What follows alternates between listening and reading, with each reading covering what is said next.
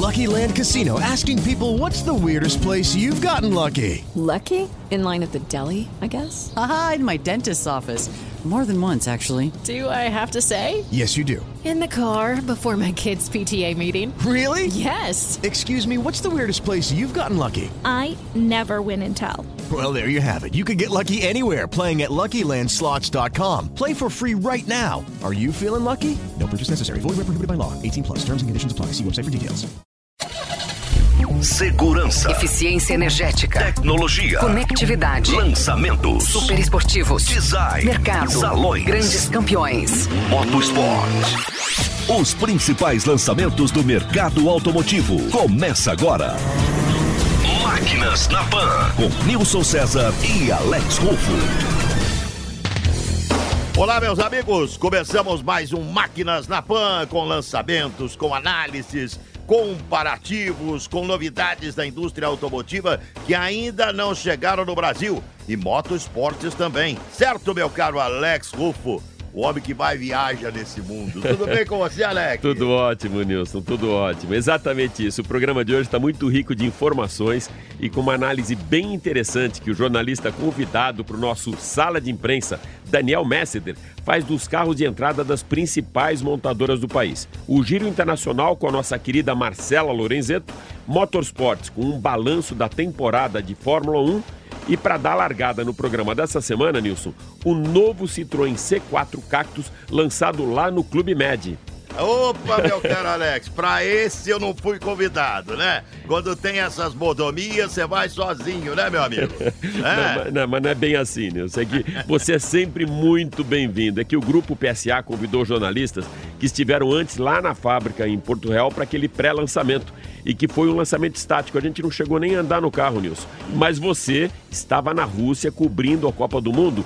E ao invés dos lançamentos aqui da indústria, você estava cobrindo os lançamentos a longa distância do Mbappé, as quedas do Neymar. Então foi por isso que você não estava lá. E agora, nessa semana, a gente teve a oportunidade de testar o carro e conhecer mais detalhes tecnológicos e do atual posicionamento da marca no Brasil. Solta aí, meu caro Reginaldo Lopes. Máquinas na Pan.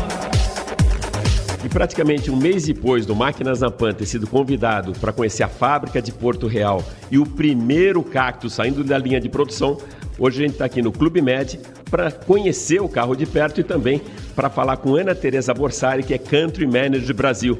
Tudo bem, Ana? Tudo bem? Tudo ótimo. Vamos começar pelo que vocês mais sinalizaram durante a apresentação, a nova Citroën no Brasil. Fala um pouco disso. Esse lançamento marca o relançamento da marca Citroën no Brasil com a sua nova assinatura Inspired by You. Por isso, junto com o lançamento do Cactus, lançamos, relançamos o programa Citroën em Você, com diversas promessas exclusivas para o cliente Citroën. Inclusive o novo de novo, né? Sem dúvida, o novo de novo já é um produto muito aceito na marca Citroën, um produto através do qual você compra o seu Citroën e tem o compromisso de recompra garantida 30 meses depois, e isso mostra a fidelização do cliente Citroën.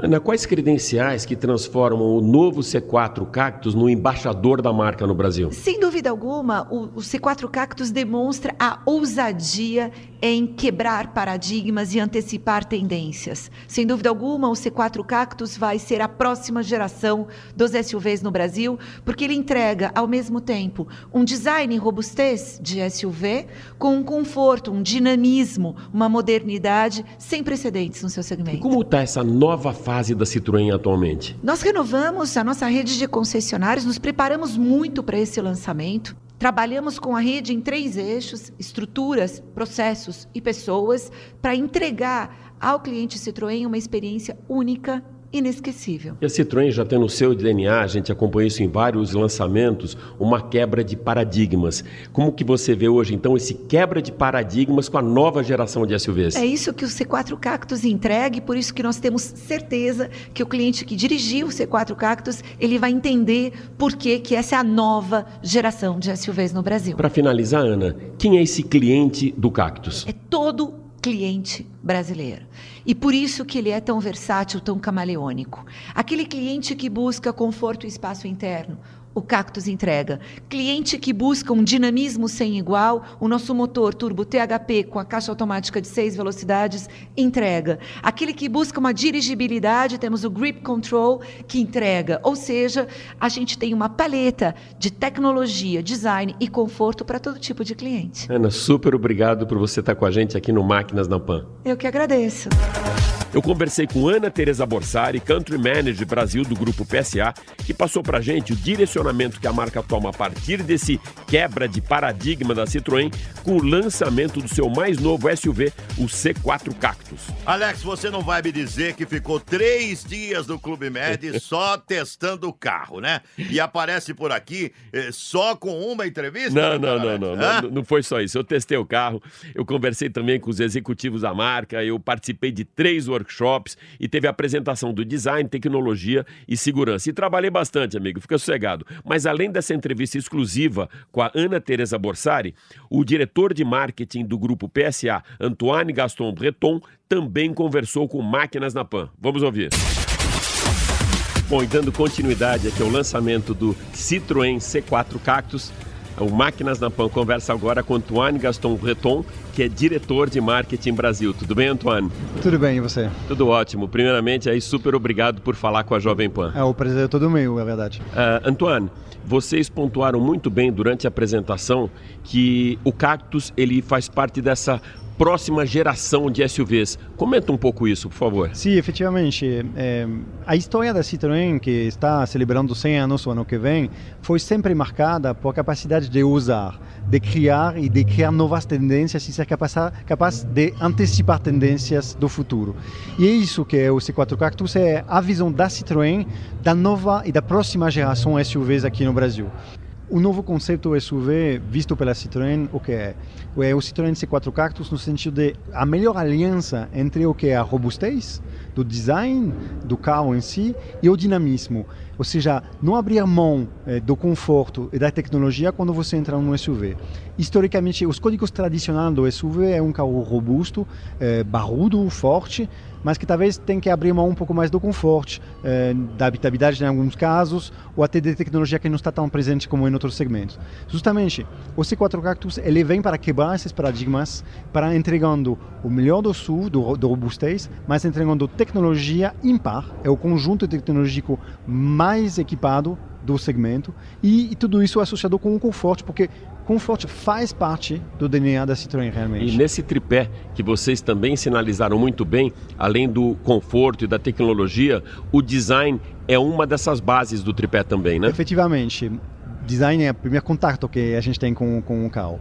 Nesse sentido, é um carro que otimiza a habitabilidade, com um entre-eixo de mais de 2,6 metros, é um, trecho importante, é, mas, sobretudo, preservando esse dinamismo. Ele tem os códigos do SUV, tem um capô horizontal, uma dianteira bem marcada, os, os volumes do carro são bem marcados, mas ele tem, ele tem esse design único, dinâmico, por exemplo, com a terceira coluna que lembra um pouco uma barbatana de, de tubarão aí do, com o nome do cactus e entrega então esse quê de unicidade, de especificidade que te entrega todo o dinamismo da marca e um design bem mais dinâmico que apenas um tijolo ou SUV, se me permite essa exageração, é, realmente é, faz o melhor compromisso entre fluidez robustez e dinamismo nessa visão do SUV do futuro. E uma coisa que a gente uh, sempre dá muito valor, ou no lançamento, ou no próprio carro, quando ele tem um upgrade, são os auxílios tecnológicos à condução. O que, que a gente tem no novo Cactus? Em total, são mais de 12 itens de auxílio à condução. Ou seja, é concretamente o pacote mais completo de sistemas de assistência à condução do segmento. Então podemos frisar, por exemplo, a alerta à colisão e sistema de frenagem automático, ou até a alerta de saída de faixa, é, ou até o Grip Control, que é um sistema que permite otimizar a aderência do carro, sejam os diferentes tipos de solo escolhidos. Tudo isso associado com assistência à saída em rampa, o controle de estabilidade. É um carro que entrega uma total estabilidade, uma total segurança, seja o destino que for escolhido para o cliente realmente. Também podemos mencionar a tecnologia embarcada no carro, essa tecnologia de vida a bordo, é, passa através de um Citroën Connect, uma tela touchscreen de 7 polegadas, totalmente conectada, é compatível com Android Auto, Apple CarPlay, que permite essa essa ergonomia muito intuitiva que faz parte da Citroën, uma simplicidade de uso, uma tecnologia usada no momento certo no grau certo para entregar uma facilidade de uso no carro. Antônio, a gente fala muito de conectividade e hoje o próprio marketing, agora eu vou querer saber um pouco de bastidores. Com toda essa conectividade que você tem embarcada dentro de carro, como que você programa, como que você projeta o teu desenho de lançamento de produto, aliando a conectividade à maneira que você vai mostrar esse produto para o público? Efetivamente é chave nesse sentido, em termos de conectividade, como falei, o, o essencial dentro do carro, porque o cliente hoje quando fala de tecnologia, o essencial é preservar essa fluidez da interrelação com o celular entre de fora e dentro do carro. Daí uma, uma conectividade que passa através da conectividade da tela, mas também o comando de voz, que está integrado no, no volante no C4 Cactus, permite comandar todos os aplicativos simplesmente, intuitivamente e com muita segurança dentro do carro mas é um público claramente conectado. Hoje, muitas pessoas, e isso vai além de uma faixa etária. É, todo tipo de cliente aqui no Brasil está conectado, uma maior comunidade do Facebook, redes sociais é essencial. Então, você tem que também falar com esse público do jeito que ele fala. Por isso que, nesse momento de pré-reserva, a gente fez uma campanha exclusivamente digital, é, e para justamente também ilustrar o quanto são diferentes essas pessoas que podem usar o C4 Cactus, que podem se achar como nas necessidades desse carro, que é um carro muito abrangente.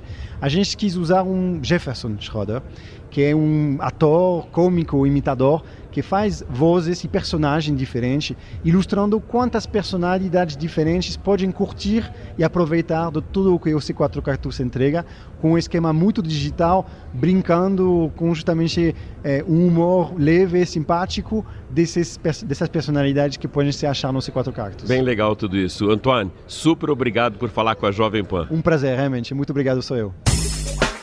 A versão de entrada é o Live 1.6 transmissão mecânica, está sendo lançado no mercado em, no comecinho de outubro por 68.990, o automático 79.990 e aí a gente passa pelo Fuel Pack 1.6 alto, pelo THP até o top de linha, que é o Shine Pack 1.6 THP automático que vai ser oferecido por R$ 98.990. E agora, meu caro Alex Rufo, vamos para o Giro Internacional com a nossa querida Marcela Lorenzeto com as principais novidades da indústria automotiva. Solta aí, meu caríssimo Reginaldo Lopes. Máquinas na Pan.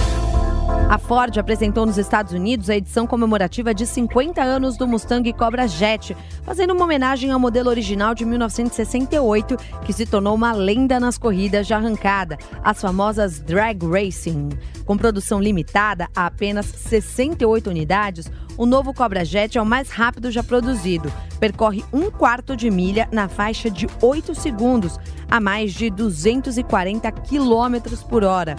O novo Mustang Cobra Jet é equipado com uma versão especial de 5.2 litros no famoso motor V8, turbinado com um supercharger Whipple de 3 litros, que despeja a sua potência na pista através de um eixo traseiro de 9 polegadas.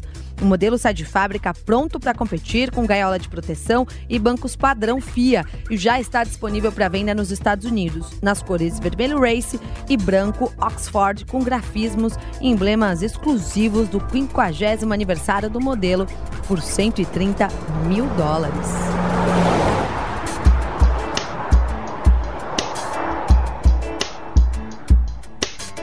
Nunca passou por aquele momento na estrada em que as curvas começam a dar um enjoo, em especial as crianças?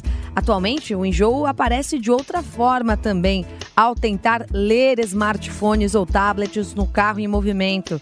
Estima-se que mais de 30 milhões de pessoas, só na Europa, sofrem com isso de forma crônica.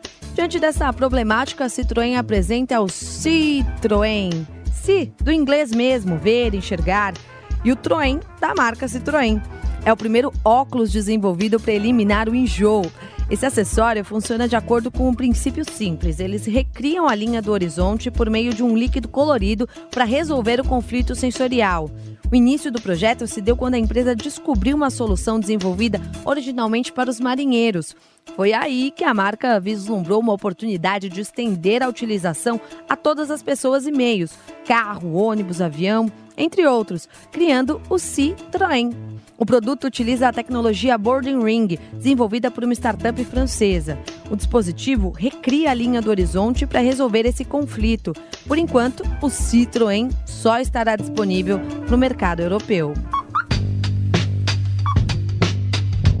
Enquanto os primeiros exemplares do novíssimo BMW 8 Coupé deixam a linha de montagem da fábrica da BMW em Gingonfen, na Alemanha, perto dali o motor do modelo mais dinâmico da marca bávara está sendo construído na principal unidade fabril da empresa em Munique.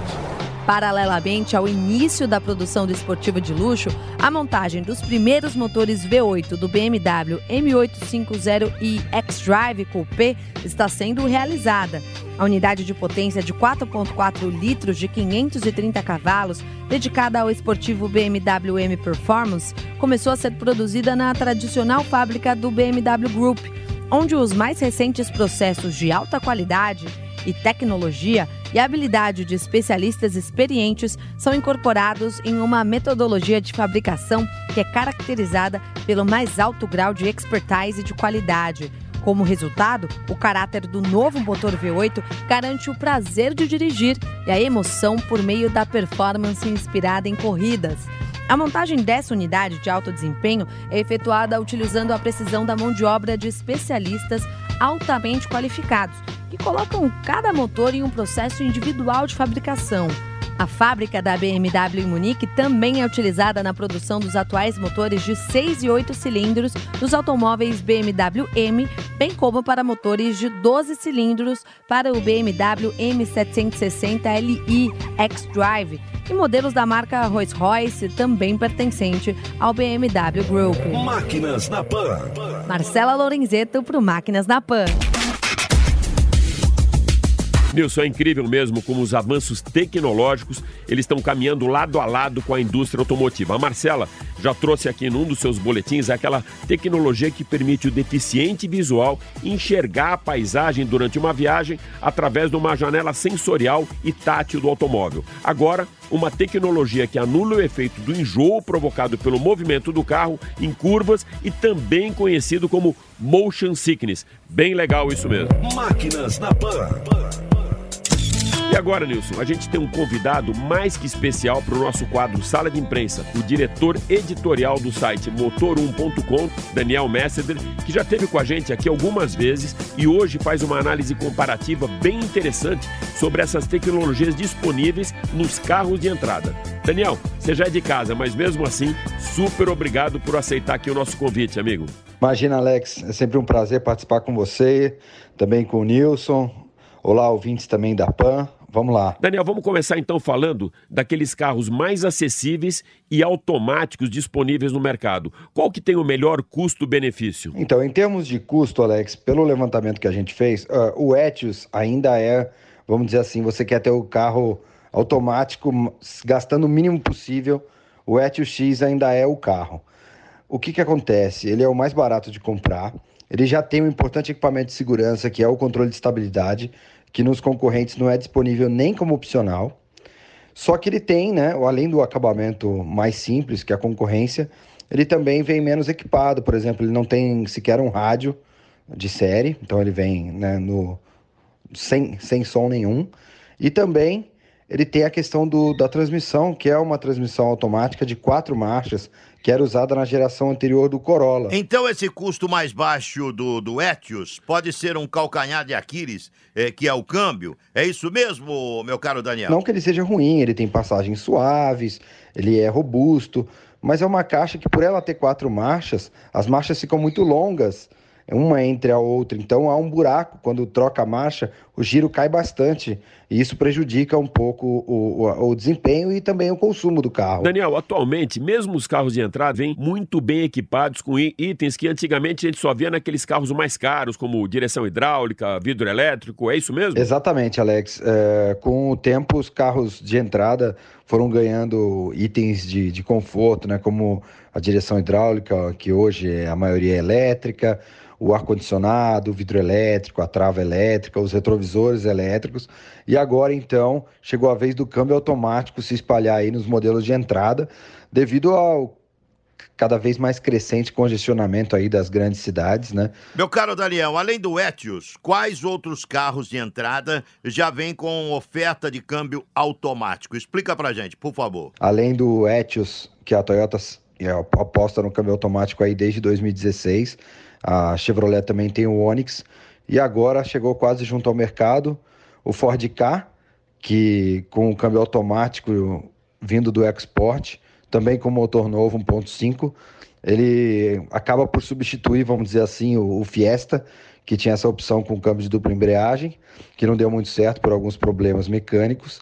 E também chegou, a Volkswagen colocou no Gol o motor 1.6 aí e o câmbio automático é o mesmo conjunto que tem no Polo, só que, claro, mais acessível. E desses, então, Daniel, qual se destaca mais? Qual chama mais atenção? Uh, com certeza o K chama mais atenção, porque além dele ser um projeto mais moderno do que o, o Gol, ele foi refeito em algumas coisas importantes, como a estrutura do carro foi refeita principalmente para aumentar o, a resistência do carro em impactos laterais, isso deixou o carro mais robusto e também um carro mais confortável, porque com a carroceria mais rígida, a Ford pode também deixar a suspensão um pouco mais macia, você acaba compensando uma coisa com a outra. E claro, conforto é o que você quer quando você compra um carro automático. O K é o que tem melhor desempenho, meu caríssimo Daniel? É o melhor desempenho da categoria, para você ter uma ideia, o Gol, que é o segundo mais potente, tem 120 cavalos, então tem uma diferença grande aí. E é um câmbio que aproveita muito bem esse motor. Uh, mas a única coisa, assim, ele, ele foi o que andou mais no comparativo, né? O melhor desempenho. Mas a gente esperava um pouquinho mais do consumo dele, por justamente ter um cilindro a menos do que os rivais, ser um motor de última geração, apesar de não ter injeção direta. Ele ficou com um consumo aí abaixo do Gol, que é um motor 1.6, 4 cilindros, mais convencional, um pouco mais antigo do projeto. Mas a, a gente achou que foi assim o um conjunto bastante equilibrado entre preço, conforto, desempenho o K ficou muito bem posicionado nessa versão SE automática. E o Gol, Daniel? Quanto ao Gol, é, o conjunto mecânico em si, o conjunto motor-câmbio, que é o mesmo do Polo 1.6, é um conjunto agradável, é um motor que, que rende bem alto, um câmbio de seis marchas que sabe buscar o, o melhor do motor, né? Também é um carro de passagens suaves. O que acontece no Gol é que, apesar desse bom conjunto mecânico, existe o Polo, então acaba sendo impossível você não fazer essa comparação.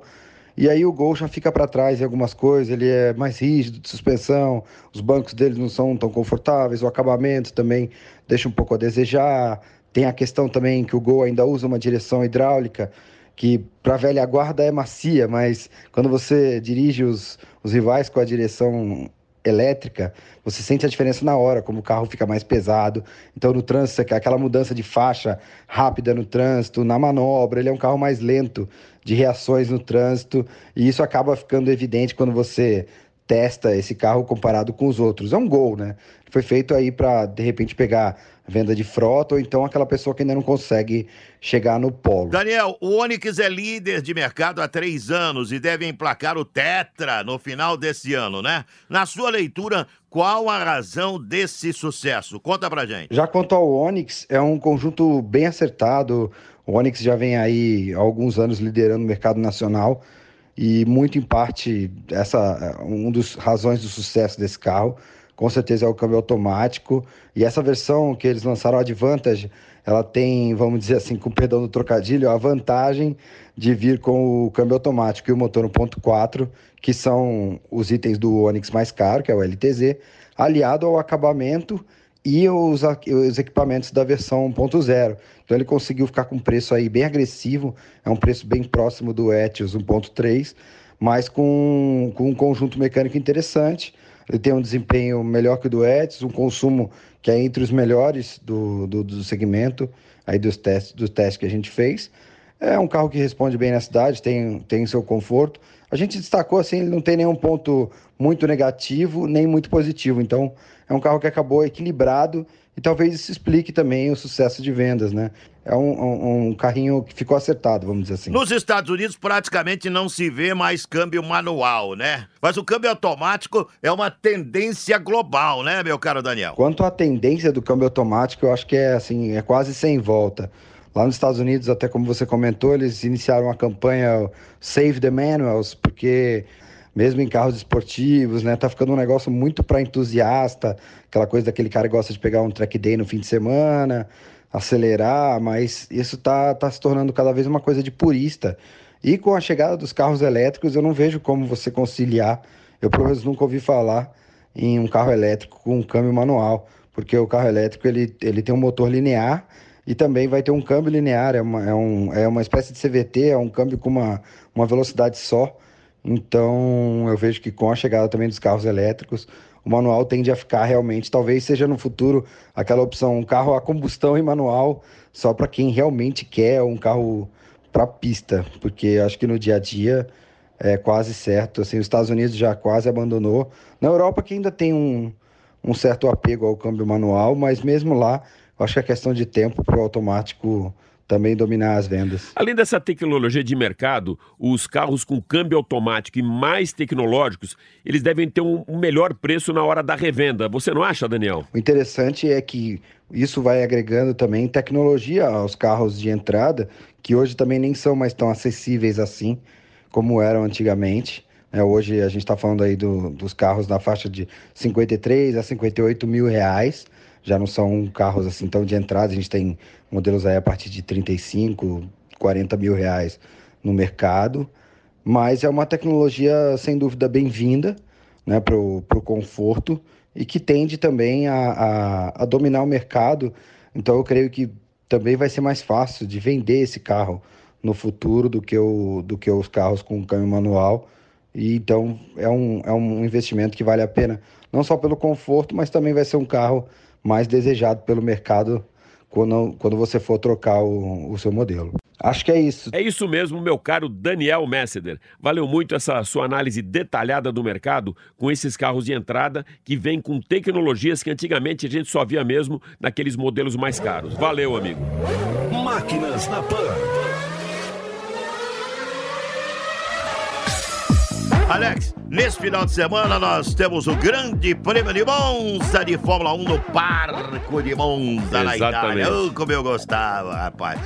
Então, antes de encerrarmos o programa, eu gostaria de ouvir a sua análise sobre a temporada e esse equilíbrio entre a Ferrari e a Mercedes. Conta pra gente aí, Alex. É, esse equilíbrio, Nilson, ele tá muito forte nos números. O que a gente queria ver, na verdade, era aquele equilíbrio que a gente via na pista, quando os caras tocavam roda para ultrapassagem, né, Nilson? A gente viu isso com Senna Prost, com Lauda Hunt, com Mansell e Piquet. Então hoje fica meio chato você ver esse equilíbrio, essa disputa. Só quando termina a prova a gente vai lá ver a classificação, mas não como os caras faziam antes, você não acha, Nilson? Acho sim, acho sim. Mas de toda forma o campeonato vai ser muito legal. Eu acho que na, na, na penúltima, na última corrida que nós vamos Exatamente. conhecer o campeão do mundo, né? Essa briga do Vettel com com Hamilton. Não, tá bem legal. Tá bem legal. Tá bem legal. vale o pentacampeonato. Pentacampeonato, Vale exatamente. Para os dois, o pentacampeonato. Muito bem, Alex. Não só pela corrida, mas também por aquela arquibancada toda vermelha, né? Isso. Com a torcida da Ferrari. Ô, coisa bonita, rapaz. Os tifose. E além de tudo isso, a pasta. Ô, pasta boa.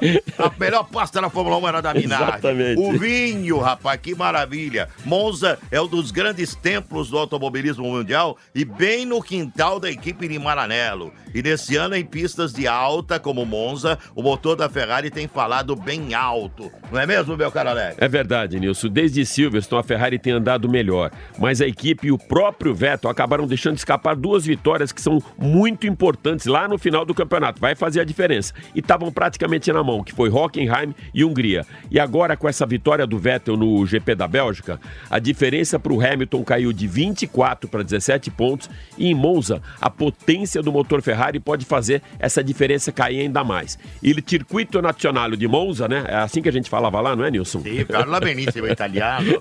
È nato in Milano, Na- signore Ruffo. É o traçado mais rápido da Europa, com retas longas, poucas elevações e onde a potência do motor vale bem mais do que a habilidade dos pilotos. Esse circuito é tão emblemático que foi o palco para o Blockbuster Grand Prix em 66, estrelado por James Gardner, Eva Marie Sant e Yves Montand, e além de cenas reais com os pilotos Graham Hill, Juan Manuel Fangio, Jim Clark, Johan Hintz e Jack Brabham. E não foi por acaso que o filme recebeu três Oscars no palco da Academia de Cinema de Hollywood, né? E de volta ao nosso palco, o pódio, a Ferrari tem o maior número de vitórias em Monza. Foram 18 no total, mas não vence desde 2010 com o Fernando Alonso. E nos últimos quatro anos, sabe quem foi a, a grande vencedora, Alex? Sim, foi a Mercedes, aí que vai ficar legal. Com três do Hamilton e uma do Rosberg. E com essa vitória agora do Vettel no GP da Bélgica, o alemão ampliou seu número de vitórias em 2018 para cinco, se igualando ao Hamilton. Foram seis poles para o inglês até agora e cinco para o alemão, e os dois brigando, como você falou antes aí, Nilson, pelo pentacampeonato. Então fica aí mais um equilíbrio nos números para pimentar ainda mais essa disputa do Hamilton e o Vettel na frente da torcida da Ferrari durante o GP de Monza, que tem largada prevista nesse domingo para as 10 e 10 da manhã. Máquinas na Pan. Muito bem, meu caro Alex. Podemos fechar o programa de hoje, Alex. Oh, como eu gostava de Monza, rapaz. Eu também, eu também. Puta, o palco bom. Você quer saber o tempo de jogo, Alex? Sensacional. Alex. Eu sempre quis ouvir você falar isso aqui no programa, Nilson. E pela cara do Reginaldo Lopes, esse tempo de jogo já deve estar próximo aí dos 30. Então, pra gente ir pros acréscimos, o Máquinas na Pan de hoje fica por aqui. Super obrigado pela sua audiência e até a próxima. Grande abraço, rapaziada.